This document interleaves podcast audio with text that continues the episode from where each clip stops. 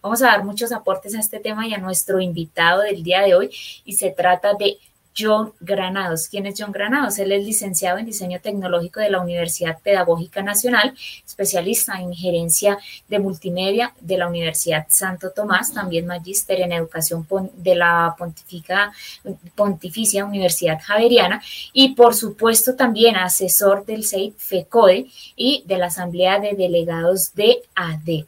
Entonces, es nuestro invitado el día de hoy. Junto con nuestros oyentes vamos a desarrollar o vamos a hablar de este tema y de todas las preguntas y dudas que tenemos acerca de esta convocatoria para el concurso de docentes en Colombia. Pues sin más preámbulo, le vamos a dar la bienvenida a nuestro compañero John Granados y de antemano agradecerle por acompañarnos en este espacio para aclarar eh, estas dudas acerca del tema del día de hoy. Compañero John Granados, tenga usted muy buenos días. Muy buenos días a todas las compañeras y compañeros del Magisterio Cundinamarca, de Bogotá y bueno, y en general del país que están siguiendo esta transmisión de Facebook. Un abrazo muy especial a la periodista Paula y a Miguel Ángel Camacho, eh, Camacho eh, ejecutivo del Comité Ejecutivo de FEC. Esto a colaborar en lo que pueda. Bueno, John, muchas gracias eh, por esta aceptación a este programa El Solidario, El Solidario Vive la Noticia, que llega a los maestros del departamento de Cundinamarca también, eh, a los maestros del Distrito Capital. Indudablemente hoy con las redes sociales, pues esto llega a muchas partes de nuestro país, incluso del exterior también para los que están en nuestras nuevas sedes, ahí en el departamento del Meta y en el departamento de Villavicencio, que también ya están amplificando en las diferentes agencias este programa El Solidario y esta sección del Solidario Vive la Noticia. Gracias, John. Y entramos de una vez en materia. Eh, sabemos que tiene alguna situación ahí de internet, por eso también no nos habilita la cámara, pero bueno, nos interesa que nos dé estas orientaciones que hoy prescinde ingresar a la carrera docente. Eh, John, eh, yendo ya lo del concurso docente, eh, hagamos aquí un breve recuento de, los aspectos jurídicos de la selección, del tema de transparencia que envuelve a esta convocatoria, a este concurso docente, John.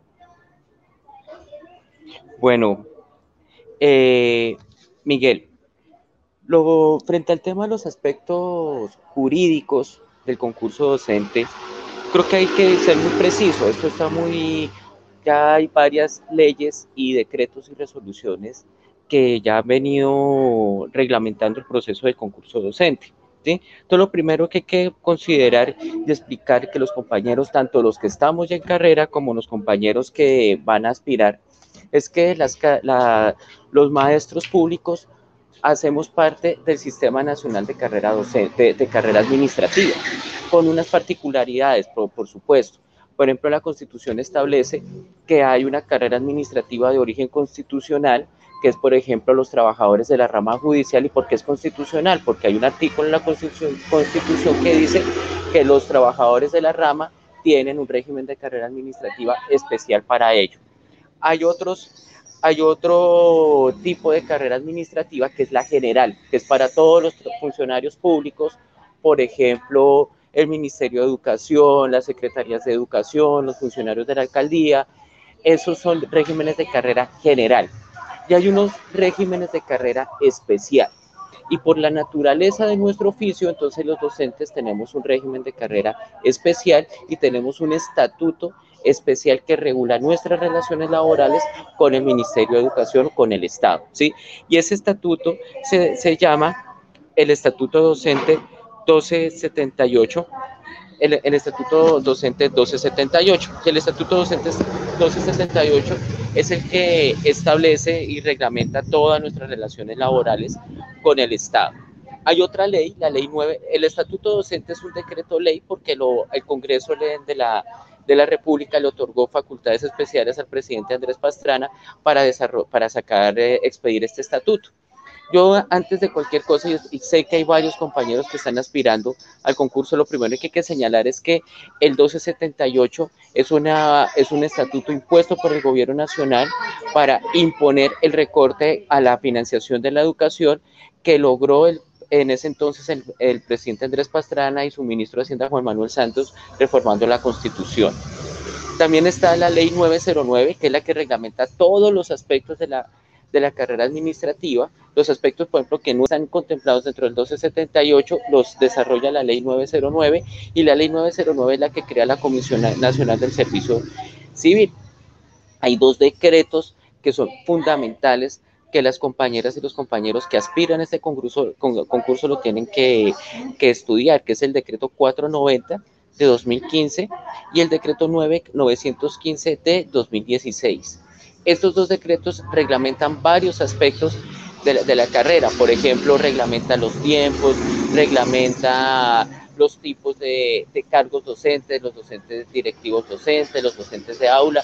El 490 creó una figura que en el marco de la movilización eh, logramos echar para atrás, que fue el cargo de docente líder de apoyo. Y hay dos resoluciones del Ministerio de Educación que son fundamentales. ¿Por qué razón? Porque estas dos resoluciones dicen qué maestros se pueden presentar a cada una de las diferentes áreas y cuáles son los requisitos de experiencia y títulos para poderse presentar. Y en la resolución 15683 y la resolución 00253. Vuelvo y repito estos, estos dos números. Resolución 15683 y la resolución 00253. Y esta, estas dos resoluciones pues son fundamentales, porque por ejemplo dice que para los maestros de, de, primaria se pueden presentar todos los licenciados y los que tienen licenciatura en básica primaria. Dice que diferentes a la licenciatura se pueden presentar a cada una de las áreas y ahorita pues profundizamos en ese tema. Y dice cuáles son los requisitos de tiempo y experiencia para poder acceder a los cargos de directivo docente y, eh, y de coordinador y directivo docente rector y cuáles son las carreras compatibles para poder concursar a los cargos de orientador. Yo quiero finalizar diciendo otra cosa. Leer, estudiar a profundidad estas dos resoluciones es fundamental porque sucede que ahí dice cuáles son las funciones que debe cumplir cada uno de los docentes. Y esta resolución es el soporte con el cual eh, van a hacer posteriormente las entrevistas. Y en las entrevistas entonces ahí es, le van a mirar si cuando hagan la entrevista, entonces esta entrevista se va a hacer con base al conocimiento que se tenga, por ejemplo, de la Ley General de Educación, la Ley 715, la Ley de Infancia y Adolescencia, la Ley de, de, Convivencia Escolar, ¿sí? Todas estas leyes son fundamentales que los aspirantes a, a la carrera docente las conozcan porque pues, con ellas es que van a elaborar tanto la prueba de conocimientos pedagógicos, la prueba psicotécnica y con estas pruebas también van a estructurar los procesos de entrevistas. Es lo que puedo decir sobre el tema, compañeros y compañeras.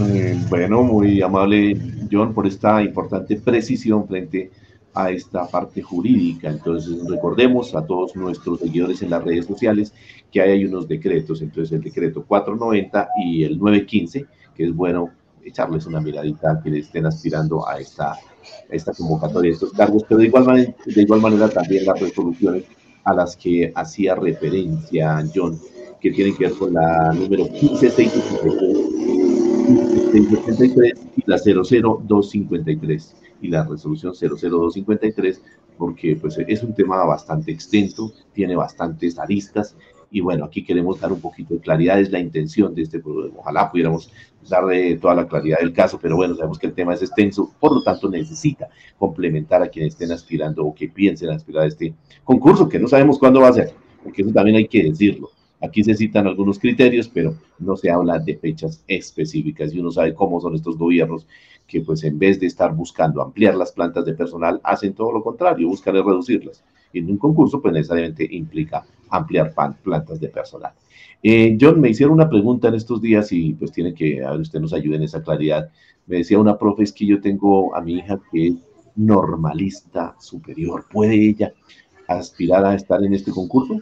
Entonces, John, ¿se puede, ¿quiénes son los que se pueden presentar en esta convocatoria? Profe, ¿Qué profesiones deben tener?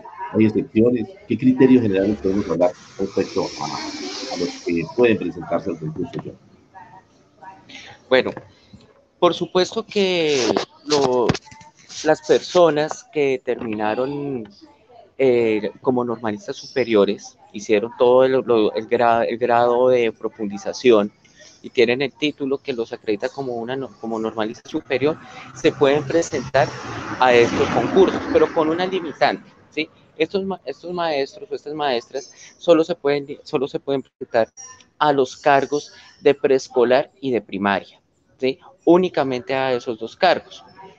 Eh, a los cargos de, de, bachillerato para cada una de las áreas, pues tienen que ser licenciados en cualquier área del conocimiento, ya sea licenciado en biología, licenciado en matemáticas, en física, en español, inglés, etc. ¿sí? El listado de las licenciaturas, eso se encuentra en las resoluciones que yo mencioné al principio, la resolución 15683 y la resolución 00253. ¿sí? Entonces, es fundamental tener muy en cuenta estos aspectos. Entonces, ¿quiénes se pueden presentar a este concurso docente? Pues por supuesto se pueden presentar en primera instancia los normalistas superiores y los licenciados pero también se pueden presentar un grupo de profesionales. No todos los profesionales se pueden presentar. ¿Y cuáles son los profesionales que se pueden presentar? Los, las profesiones que están inscritas en, en, las resoluciones que menciono. Voy a, siempre voy a repetir el número de las, de las resoluciones para que los compañeros que no alcancen a tomar nota le tomen nota y, las consulten. La, la, resolución 15683 y la resolución 00253. Entonces, en esas dos resoluciones dice, por ejemplo, un, ingeniero civil, ¿a qué, profesión, ¿a qué áreas del conocimiento se puede presentar? Un filólogo, ¿a qué áreas del conocimiento se puede presentar? Un abogado, ¿a qué áreas del conocimiento se puede presentar? Un psicólogo, ¿a qué áreas del conocimiento se puede presentar? ¿Sí? Eso es lo que establece la, estas resoluciones. Dado el caso que, por ejemplo, un, un sociólogo, ¿sí? se presentó a, una, a un cargo de ciencias sociales y este compañero tiene un posgrado en educación, ya sea especialización o maestría, entonces eso ya lo, lo, acredita como, como le, da, lo, acredita como, un, como profesional de la educación. Los maestros que, eh, los aspirantes que son profesionales y que no tienen ningún tipo de formación en, educación, pues si, pasa, si aprueban el concurso, una vez se posesionen en el periodo de prueba, pues tienen que realizar o ya sea un programa, un, un posgrado en educación o hacer un curso de formación pedagógica. Si optan para, por esta última opción, el curso de formación pedagógica lo tienen que entregar antes de finalizar el periodo de prueba.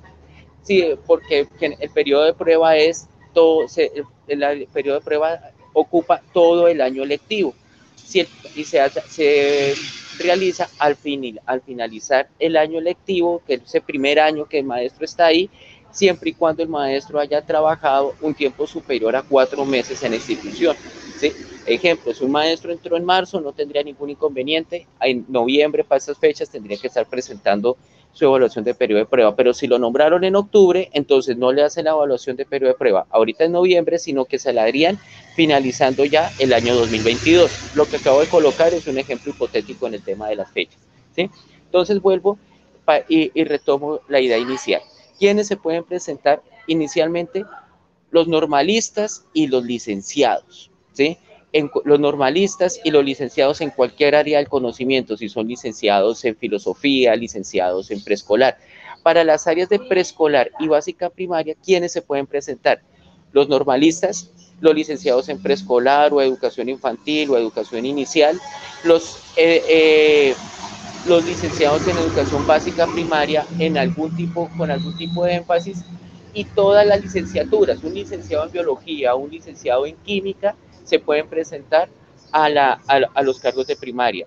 Un licenciado en, física se puede presentar a los cargos de primaria. Un licenciado en filosofía se puede presentar a los cargos de, primaria. Un economista no se puede presentar a los cargos de primaria. Los profesionales solo se pueden presentar a los cargos que son para básica secundaria o para media vocacional. Entonces, por ejemplo, un economista se puede presentar para sociales o para ciencias económicas. Un filósofo se puede presentar para ciencias sociales o para filosofía. ¿Sí? Es así como los maestros.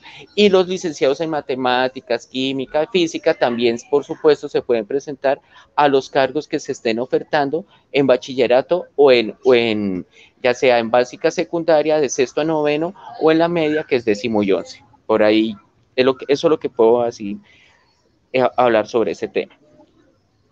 Bueno, importantes eh, aportes que nos da hoy John Granados, quien hace parte del CEID de nuestra Federación Colombiana de Trabajadores de la Educación FECODE y que nos está ayudando también en el trabajo de la construcción de algunos documentos del Ejecutivo, que sea la oportunidad para destacar y agradecer esos aportes que nos han dado. Por ejemplo, en una de las comisiones de implementación, hoy estamos trabajando desde, desde el Comité Ejecutivo y nuestros asesores, como John, eh, en el tema del manual de funciones, un manual de funciones que tiene que ver aquí necesariamente en el concurso. Eh, esperamos que el gobierno pues dé la, voluntad, tenga toda la voluntad política para que esas nuevas funciones o las funciones más bien, eh, bien distribuidas como debe ser puedan tenerse en cuenta también en este concurso, porque hoy pues se regirían por el anterior manual de funciones, el que existe hoy, que está vigente, por eso estamos agilizando este proceso también para que sea tenido en cuenta. Y hay que decir algo a propósito de los comentarios que hay en las redes, antes de que Paulita vaya con algunas inquietudes que también tiene, y es que este concurso para nada fue concertado con FECODE. En uno de los puntos del pliego de peticiones estaba este punto precisamente, que se hiciera el concurso de ingreso y donde FECODE pues también puso sus puntos de vista frente a que se reconociera la experiencia, se reconociera el contexto educativo en esa prueba eh, pues eliminatoria que está para el concurso. Eh, pero hay que decirlo aquí que el gobierno, la respuesta que dio a este punto del ingreso es que eso era discrecionalidad de ellos hacerlo o no hacerlo, que por lo tanto FECODE no, porque, no tenía por qué estar co-gobernando. Por eso hay que cambiar la correlación de fuerzas y ahí dejamos ese mensaje político también a esta hora de la mañana. Entonces, eh, Paulita, eh, también sé que tiene inquietudes para John. Adelante.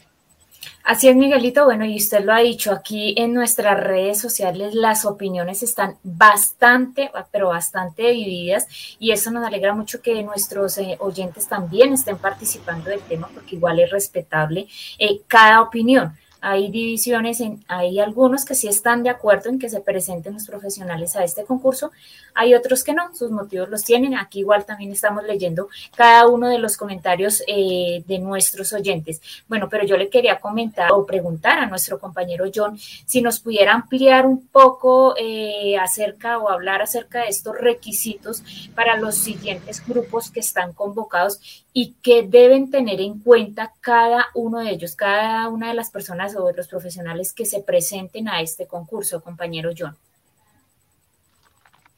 Bueno, digamos que hay tres grandes grupos de, los, de, los, de las personas que pueden optar para este concurso docente.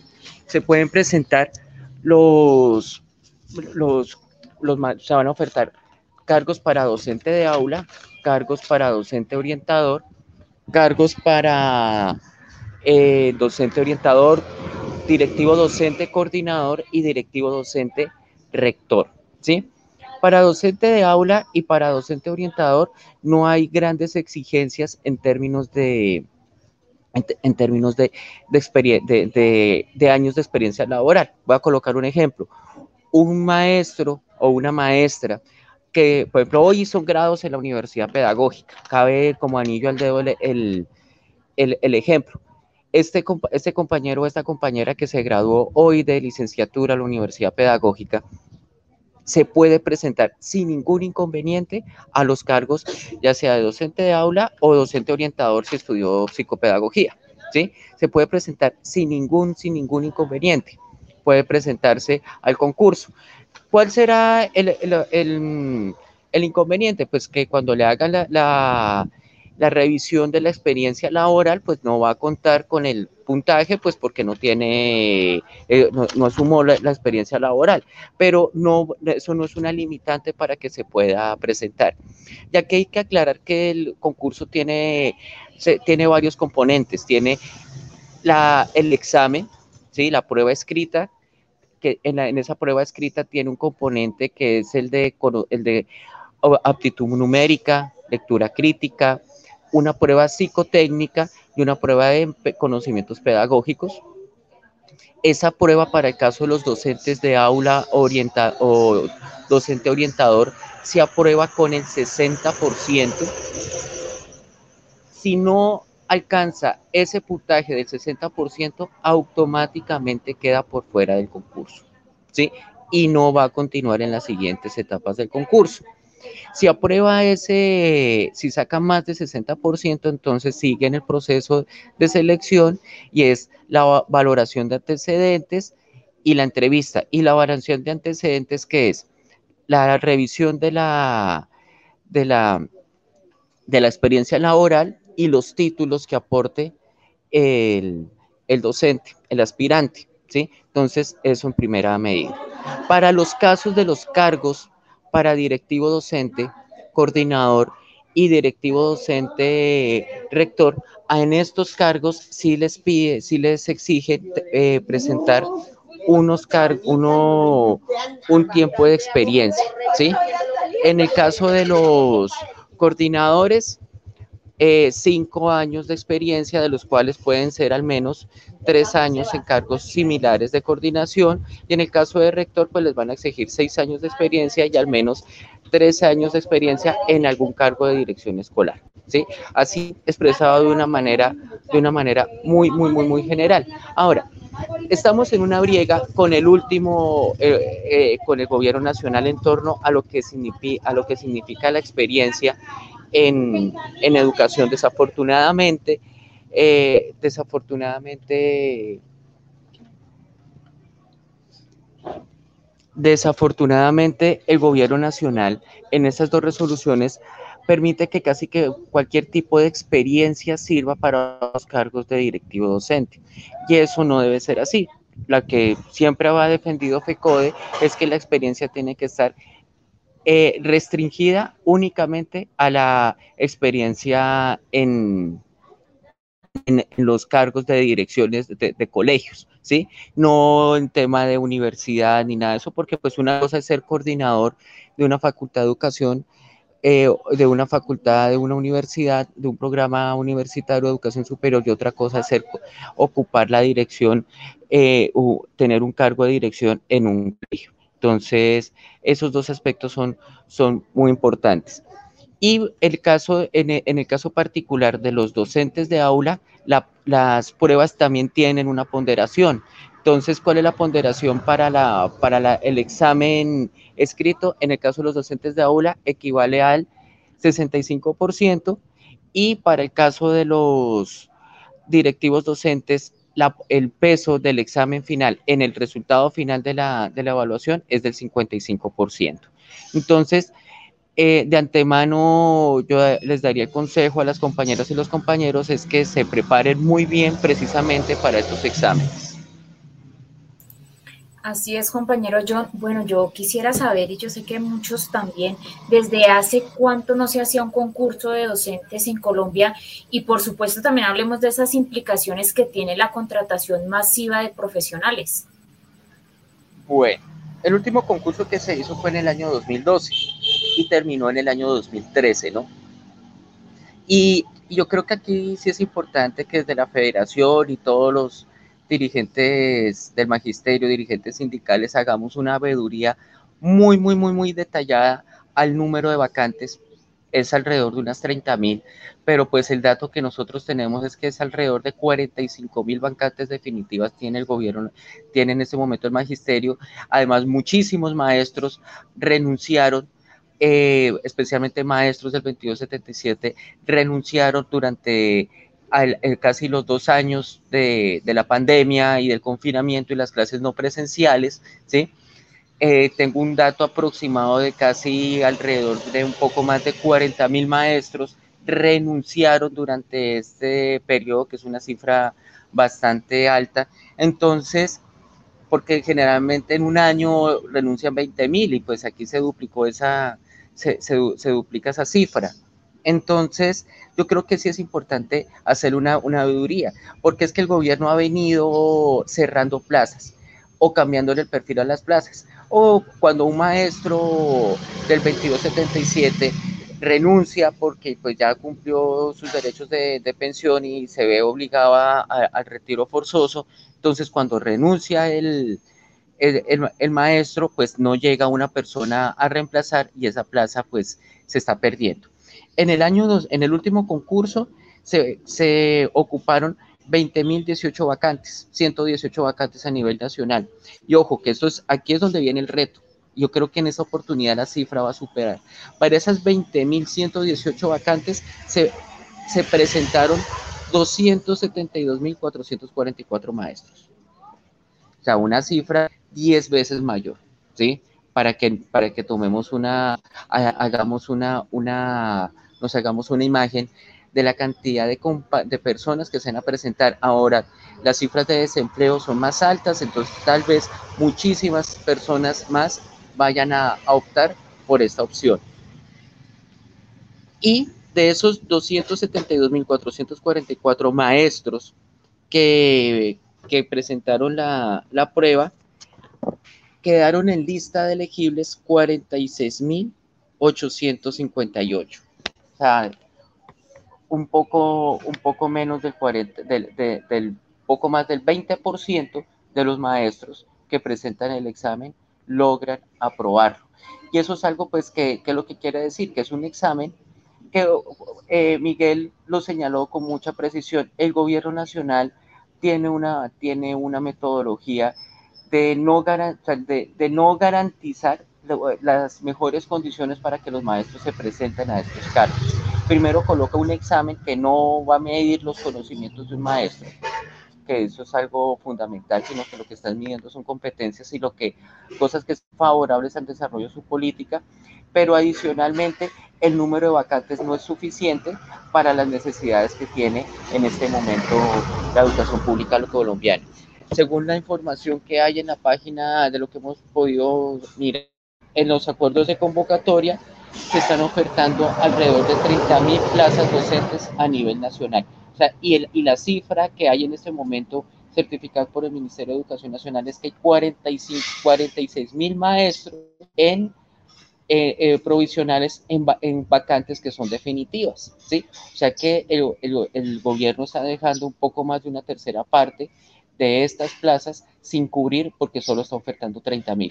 Entonces, esto es un asunto que no es, este proceso de, convocatoria no es, no, es, no es un proceso que va a estar también en el arco de la lucha y la movilización por parte de FECO, de los sindicatos filiales, pero especialmente los maestros que vayan a aspirar, pues que en realidad toca movilizarnos pues para garantizar que las plazas que estén ocultas se hagan visibles, pero y que, y, que ojalá podamos hacer el, aumentar el número de plazas. Pero adicionalmente tenemos que hacer una veiduría de todo este proceso, que el gobierno pues no vaya a extender. El último concurso estuvo, los dos, los dos últimos concursos han estado llenos de muchas irregularidades.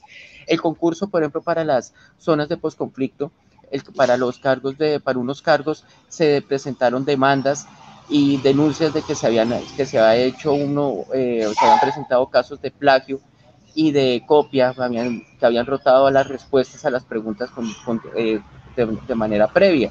Y también sucedió eso hace en, este concurso que estoy mencionando en el 2012. ¿Por qué no hago referencia al último concurso que, que hicieron de, sobre las zonas de posconflicto, porque el concurso de las zonas de posconflicto tuvo unas condiciones muy particulares que, que, se, que son únicas para él. Entonces, a ello, ese concurso tiene un análisis particular para él. Entonces, vuelvo y pero con lo que dije inicialmente, el último concurso lo que se hizo en el año 2013, ¿sí? Se, presenta, eh, se ofertaron 20 mil cargos. A ese curso se presentaron dos, 272 mil maestros y pasaron la prueba, o sea, pasaron todas las etapas del concurso y quedaron en lista de elegibles 46 mil 800 maestros y maestras. Bueno, estos datos muy importantes, John, que nos traen el día de hoy y que pues nos dan un panorama muy importante y también hacer algunos comentarios y complementar esta información que hoy los maestros requieren. Eh, según datos del mismo Ministerio de Educación eh, al 2020, teníamos unos, un número de provisionales entre vacante definitiva, vacante, vacante temporal, tanto en cargos docentes, que es la mayoría, como directivos docentes, de 57.220. 57.220. Ahora, su, eh, ahora, pues también tener en cuenta ese factor que ha dicho John, la cantidad de maestros que han renunciado por tema de, de la pandemia, por muchas situaciones hoy, y pues que decidieron tomar eh, ese, ese, camino de, renunciar.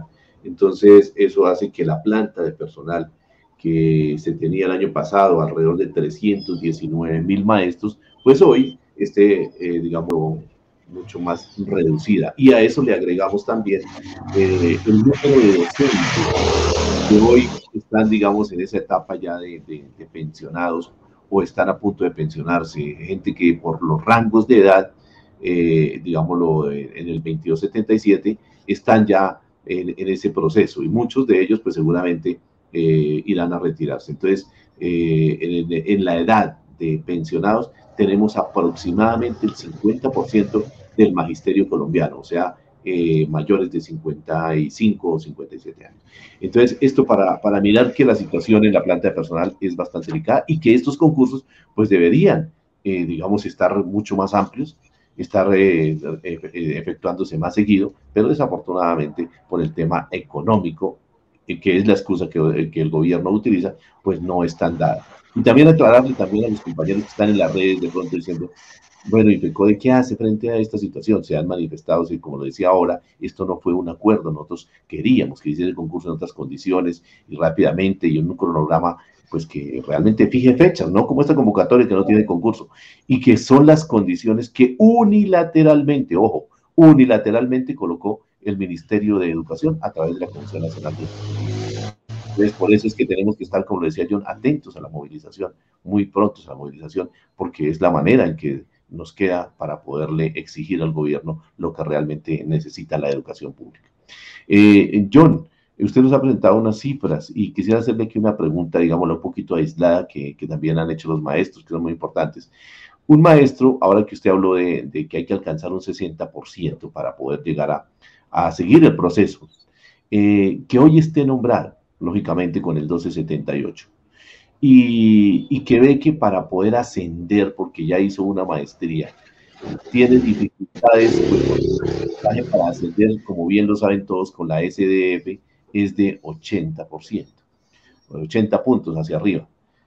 Si ese maestro decide renunciar para poder mejorar su ascenso, lo podría hacer. ¿Qué riesgos o qué beneficios podría haber desde su punto de vista, profe? Bueno, lo que acaba de, mencionar Miguel es un hecho cierto. Muchos maestros que ya estamos, bueno, no me, no me incluyo porque no, no me voy a presentar, pero sí muchos maestros del 1278 ya que llevan varios tiempos en el, en, en el, en la carrera docente y porque la verdad de los procesos de ascenso y reubicación en el magisterio, pues como lo dije, el 1278 es un decreto que impone una racionalización en el gasto y esa racionalización en el gasto se evidencia eh, limitando, colocando eh, cortapisas para que los maestros puedan mejorar su salario a través del ascenso y la reubicación en el, escalafón. Entonces muchos maestros ven como una oportunidad presentarse nuevamente a los cargos que están ofertando en este concurso docente y poder presentar los títulos que, hayan adquirido para mejorar su, su, salario. Entonces voy a colocar un ejemplo. Un maestro que está en el escalafón, en el, en el grado 1, voy a colocar otro ejemplo, en el, en el grado 1B, ¿sí? Y este maestro con mucho esfuerzo ya tiene su licenciatura, y, y, lo que voy a decir no es mentira, hay maestros de que están en el grado 1 que tienen licenciatura, maestría, o, o, tienen ya el doctorado o no han terminado el doctorado, ¿sí? O sea, eso es una realidad que porque los maestros hacemos muchos esfuerzos para, para mejorar nuestra, nuestra, nuestra formación y esa, esos esfuerzos los hacemos pues en el 90% de los casos con, nuestros propio, con nuestro propio esfuerzo económico. Entonces, ese maestro que está en el grado 1B, pues a, aspira a presentarse en este concurso, ya sea para optar por un cargo como directivo docente o para presentarse como docente de aula, pero en otro ente territorial. Eso es una opción que hacen muchos compañeros. Entonces, ese maestro que tiene la licenciatura, que está en el grado 1, que tiene la licenciatura y tiene su maestría, opta para, para, para presentarse. Ese maestro pasó el concurso, ¿sí? Ese maestro pasa el concurso y con esos maestros eh, los que estamos ya nombrados en propiedad en el decreto 1278 tenemos una particularidad. La vacante, voy a colocar un ejemplo, un maestro que está en Bogotá opta para un cargo de Cundinamarca y lo nombran en el municipio. Entonces, durante el año de periodo de prueba, la plaza que le está ocupando en Bogotá queda en una figura que se llama vacancia temporal. La vacancia temporal, ¿qué, quiere decir? O sea, le guardan esa vacante durante el periodo de prueba. Si el maestro puede pasar dos cosas. La primera, no pasó el periodo de prueba. La segunda, eh, no quiso trabajar en el municipio donde estaba. Entonces, automáticamente lo devuelven a la plaza que estaba en Bogotá, ¿sí? Porque precisamente se llama una vacancia de prueba. Pero si el maestro ya tomó la decisión, pasó el periodo de prueba y decide continuar, entonces la plaza que tenía en Bogotá deja de estar en vacancia temporal y se vuelve una vacante de una vacancia definitiva y la entra ya va a ocupar un maestro o que o se puede presentar para los procesos de traslados docentes, ¿sí? Eso es un aspecto que es fundamental señalar. Bueno, pero por otro lado, hay eh, por otro lado hay una situación, y es que el gobierno nacional sí ha metido varios goles contra los maestros en este aspecto. ¿Y cuál es el siguiente? Sucede que el Ministerio, el Ministerio de Educación con el decreto 915 que impuso. Impuso que los maestros, por ejemplo, un maestro que está en el escalafón 2C con maestría, ¿sí? un maestro que es licenciado, pasó 12, tuvo dos movimientos en el escalafón, uno de la A a la B y otro de la B a la C, y tiene su maestría. Entonces, como no se ha convocado un concurso de ascenso y reubicación, entonces el maestro también ve como una oportunidad presentarse nuevamente a este concurso para mejorar su salario. Y hay la misma situación, es un maestro de Bogotá y opta para un cargo en el departamento de, en el departamento de Cundinamarca. Entonces, este maestro, como tiene la maestría, entonces, ¿qué es lo que dice este decreto? Este decreto dice, los maestros que tienen la maestría, los que tienen el título de maestría van a ser todos ubicados en el grado, en, el nivel A del grado del escalafón correspondiente. Como ese maestro tendría la maestría, quedaría en el grado A. Pero como la letra A, 3A, es, el salario es inferior al salario de 12, entonces que al renglón seguido que dice el, el, el, decreto 915. Si el, durante el periodo de prueba, si, la, si el salario durante el periodo de prueba si el salario de la letra A es inferior al que esté eh, devengando en ese momento, se deja el salario que esté devengando en ese momento. O sea que el maestro que aprueba el concurso durante el periodo de prueba que está en el grado 12, durante el periodo que esté en grado 12, va a devengar el salario de 12. Pero ya cuando sea, cuando ya supere el periodo de prueba y lo vayan a nombrar en, una, en el cargo definitivo, entonces, ¿qué es lo que dice el decreto? este maestro va a ser ubicado en el, en el grado y nivel del escalafón que no le genere una reducción en su salario. ¿Y eso qué quiere decir? Que este, grado, este maestro que está en el grado 2C no lo van a ubicar en, la, en el grado 3C, sino en la letra 3B. ¿Por qué en el 3B? Porque el 3B es superior a 3A, pero eh, es superior a 3A, es superior es el, salario inmediatamente superior al, al escalafón 12. Entonces no le degenera una disminución en su salario y por eso eso fue un golpe del Ministerio de Educación en el año 2017. El Comité Ejecutivo de FECODE en el marco del paro peleó para poder echar, echar hacia atrás esa medida. No fue posible, no fue posible, nos vamos a ser muy sinceros, no, eso no se, no fue posible. Entonces, esa es la situación concreta para estos maestros. Ahora, un maestro que está en el grado 1B y, tiene maestría, tiene licenciatura, maestría y doctorado, pues va a pasar al, grado 3 sin ningún inconveniente, ¿sí? Un maestro que está en el grado 2A y tiene su maestría pasaría al grado 3A. Pero un maestro que esté en el grado 2B con maestría, entonces quedaría en el grado 3A. Eso es lo que, esa es la situación. Ahora, el resto de derechos de, de carrera no tendría un inconveniente. Hay una pregunta que me han hecho varios compañeros que están en esta situación y me dicen, bueno, yo apruebo el concurso, estoy en periodo de prueba y durante el periodo de prueba hacen convocatoria al concurso de ascenso y reubicación. Ahí estos maestros no se podían presentar al concurso de ascenso y reubicación porque están en el periodo de prueba, ¿sí? Y, y el periodo de prueba es una situación administrativa, ¿sí? Entonces, uno no puede estar en dos situaciones administrativas. O sea, yo no voy a colocar un ejemplo. Yo no puedo estar en una licencia, eh, una, una, licencia no remunerada o remunerada y a la vez estar vinculado a, mi colegio. O yo estoy en licencia o estoy en mi colegio trabajando, pero las dos cosas a la vez no la puedo estar.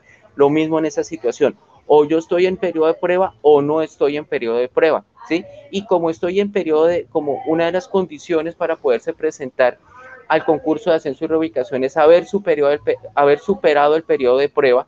Entonces, como estoy en su periodo de prueba, entonces por eso yo no me podría presentar en ese caso concreto a un concurso de ascenso y reubicación. En el caso hipotético donde se crucen las dos circunstancias, que eso nadie lo sabe.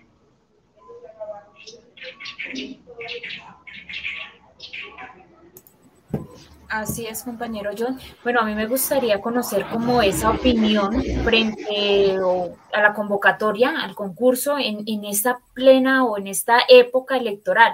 ¿Usted cree que se puede presentar esos vacíos de transparencia y la selección esperada? Pues yo voy a decirlo, voy a responder de la siguiente manera. Coger a Duque diciendo la verdad es imposible es un gobierno mentiroso, ante todo, ¿sí? Duque es un hombre mentiroso, es una persona que siempre le ha mentido a los colombianos desde la campaña electoral y durante todos estos tres años de gobierno, lo único que le ha hecho es mentirle a los colombianos, ha mentido absolutamente en todo. Entonces, con, una persona mentirosa, ¿sí? Es como, ¿qué le vamos a creer? Nosotros, ¿qué le vamos a creer a una ministra, a una ministra de Educación que que dice abiertamente le ha cumplido los acuerdos al magisterio cuando no ha sido verdad. Y, Miguel, que ha estado en la mesa de negociación y que es el que me ha dado este informe, pues, eh, pues él, es testigo de primera mano, ¿sí? Que, que la ministra es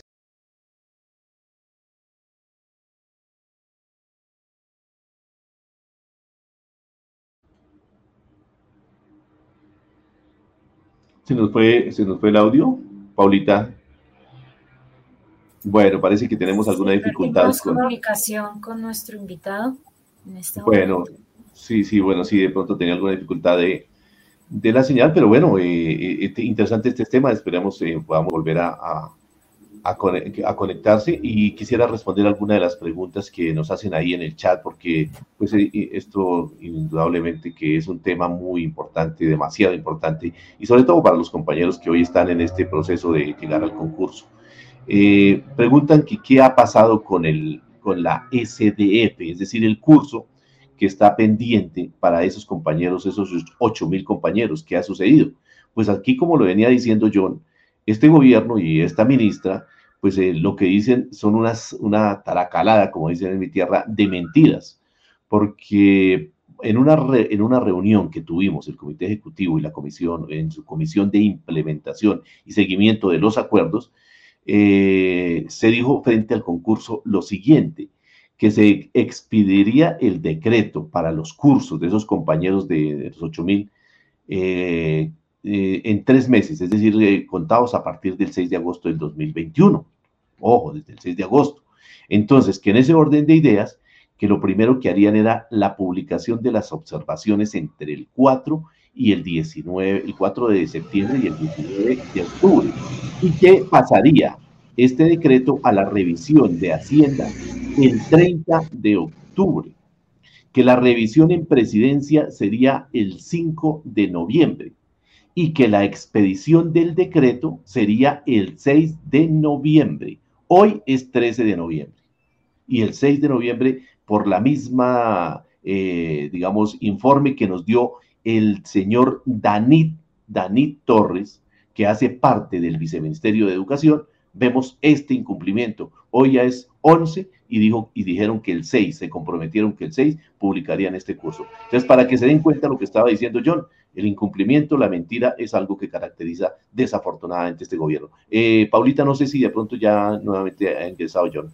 Ya, ya tenemos nuevamente comunicación con nuestro compañero John, que nos está dando esa opinión frente a la convocatoria en este momento en época electoral.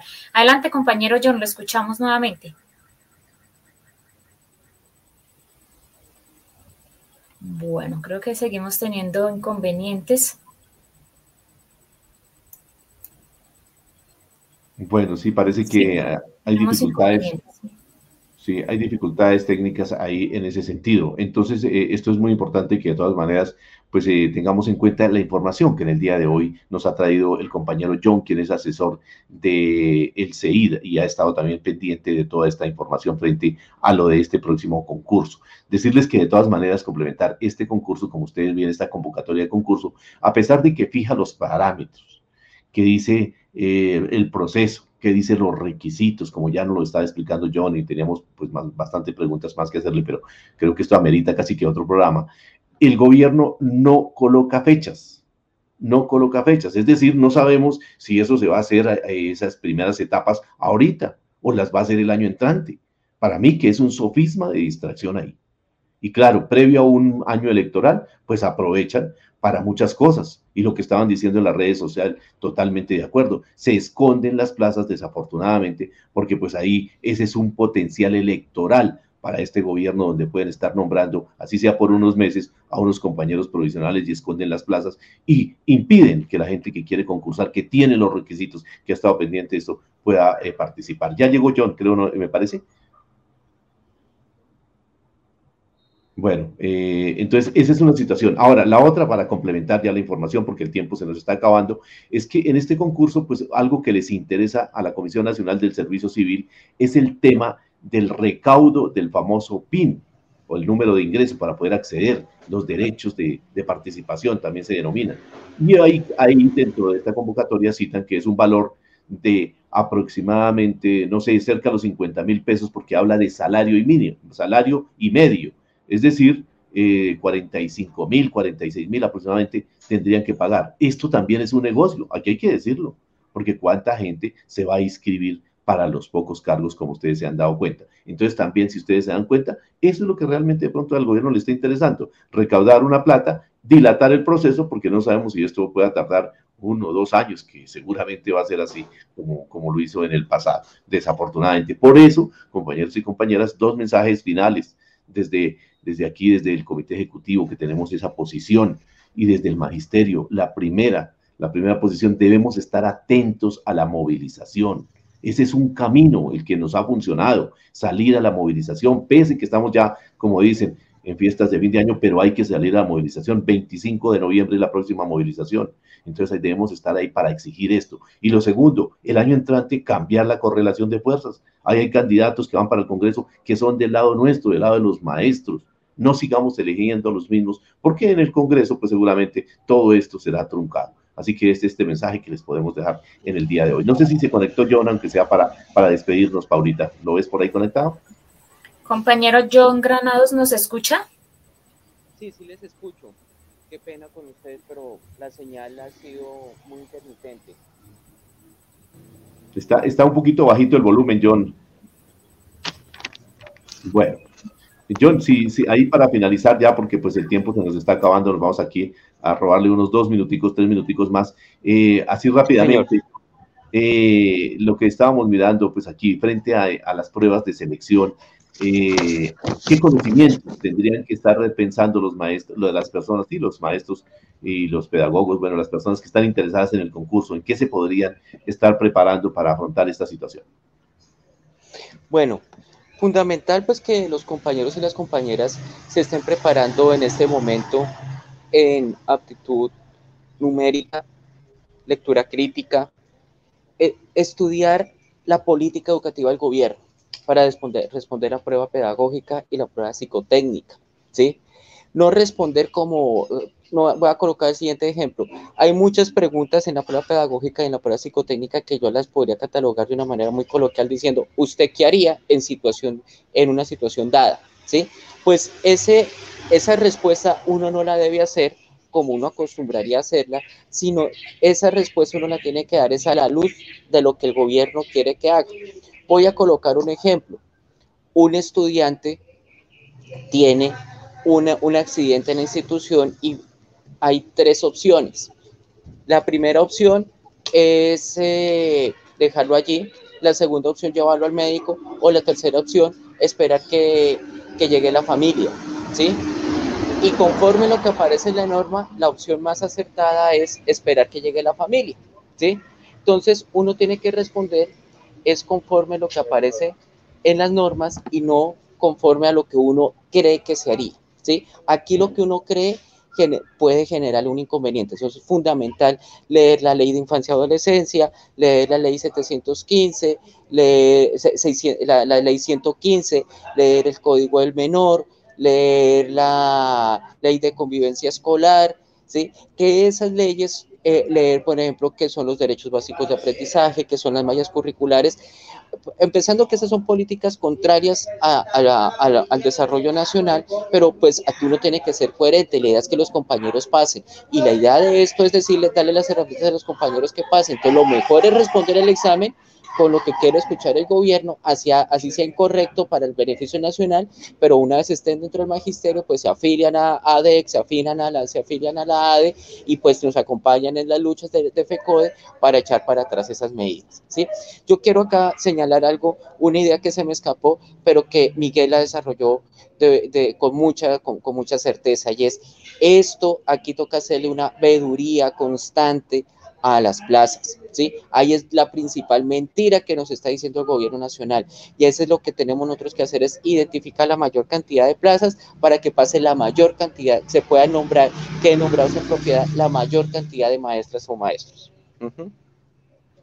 Efectivamente, John, creo que pues ahí quedan muchos mensajes, también quedan muchas inquietudes, muchas dudas, pero usted ha dicho algo muy importante, tenemos que estar ahí en la lectura. Desde el Comité de Educación de nuestra cooperativa también eh, pues, se, se, ha se hizo, se está en ese proceso de un curso de formación. Seguramente que habrá que pensar en más cursos de formación. Pero bueno, el mensaje final, John, eh, un mensaje, perdón, de, de, de, preparación de este curso. John, su mensaje final desde el CEID para esos maestros que a esta hora nos escuchan y también su número de contacto, porque quedan muchas inquietudes también, John. Bueno, compañeras y compañeros, lo primero pues yo quiero agradecer a todo el equipo de Contradecun porque este es un programa que siempre está atendiendo dos frentes del magisterio para los maestros que son muy importantes. El primer frente, que es el tema cooperativo, ya que hay muchos compañeros que aspirarán a que una vez ingresen al, al magisterio, entonces de antemano yo les digo una vez ingresen al magisterio y si si ustedes entran a, a, a, a Bogotá o a, o Cundinamarca, creo que también ADEC ya llegó a, Tolima, según me comentaban la vez pasada, pues afiliarse a, esa cooperativa, ¿sí? Que, es una cooperativa que le resuelve los problemas a, los compañeros. Algo que todo, toda, todo colombiano, toda persona necesita es alguien que momento a uno le preste una plata para hacer inversión, para comprar la casa, para estudiar, para viajar, y pues contra Decun es una cooperativa que siempre ha garantizado ese servicio y que ha tenido un manejo impecable de los recursos de sus afiliados. Entonces, ese es un primer mensaje que yo quiero dejar. El segundo mensaje que yo quiero dejar es la importancia, destacar la importancia de estar organizado, ¿sí? Y un primer elemento que tenemos que buscar previo a, la, que, tenemos que buscar que todas las compañeras y los compañeros que están aspirando al concurso es organizarnos porque Miguel lo dijo, el gobierno es, este es un gobierno muy mentiroso.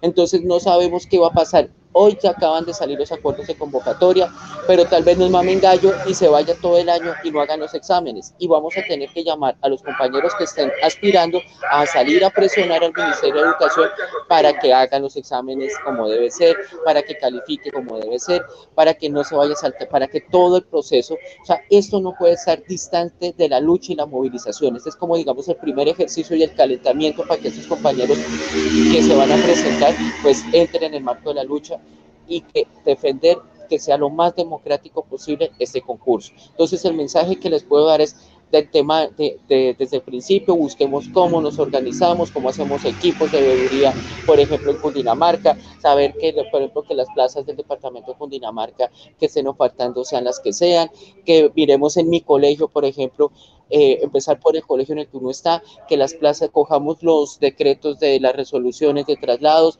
verifiquemos que esas plazas que están en estos colegios en realidad sean las que están eh, sean las que son, que no esté por ahí un maestro que lleva un montón de tiempo y no estén ofertando esa plaza, ¿sí? O sea, eso tenemos que hacer es una veeduría de las plazas inicialmente y una veeduría de todo el proceso y para poder hacer esa veeduría de manera exitosa nos tenemos es que organizar, organizar y estar atentos a las orientaciones que nos da el Comité Ejecutivo de FECODE, en el caso de, de Cundinamarca, la Asociación de, Educadores de Cundinamarca, en el caso de Bogotá, pues ADEC, la ADE, en el caso de Tolima, Simatol, y así que siempre estemos en este proceso. Bueno, John, muchísimas gracias por eh, participación en el día de hoy y por esos mensajes finales que nos ha dado eh, muy dicientes. Gracias, John. Esperamos en otra oportunidad tenerlo aquí. Y bueno, a los, hoy con 21 grados de temperatura aquí en la ciudad de Bogotá, qué clima tan cambiante, ¿no? Estamos aquí que nos cocinamos. Bueno, pero seguramente que en la tarde caerá un aguacero. Paulita, y con puente incluido, pues nos despide a nuestro invitado y a nuestros seguidores. Así es, Miguelito, y a todos nuestros oyentes se nos acabó el tiempo aquí a través de nuestras redes sociales. Muchísimas gracias a las personas que participaron. Igualmente nos están pidiendo más programas, más espacios para eh, definir y aclarar mucho sobre este tema porque es bastante largo. Eh, claro que sí, vamos a tener más espacios donde podamos estar hablando de este tema y solucionando las dudas de todos nuestros oyentes. Bueno, ya Miguel lo dijo, se nos acabó el tiempo. Recuerden seguirse cuidando. Los esperamos el próximo sábado con más información información y con más invitados que tengan todos un feliz fin de semana. Dios los bendiga.